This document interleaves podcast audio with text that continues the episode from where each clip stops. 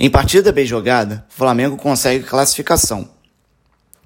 Após uma grande vitória pelo placar de 3 a 2 no jogo de volta contra o Atlético Paranaense no Maracanã, o Flamengo conseguiu um excelente aproveitamento para conseguir a classificação para as quartas de final da Copa do Brasil.